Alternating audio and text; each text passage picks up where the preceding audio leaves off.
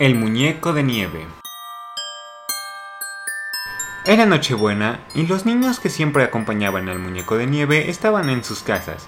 El muñeco de nieve se sentía triste y solo. De repente, se acercó a una casa a mirar por la ventana y vio el calor de un hogar, una mesa llena de comida y un lugar donde no hacía frío porque no cayera nieve. Quiso entrar, pero no pudo hasta que una escacha del cielo lo miró y le dijo que pidiera un deseo. Pidió entrar en esa casa y pasar la Navidad con esa familia. Si haces esto, le advirtió, te convertirás en agua.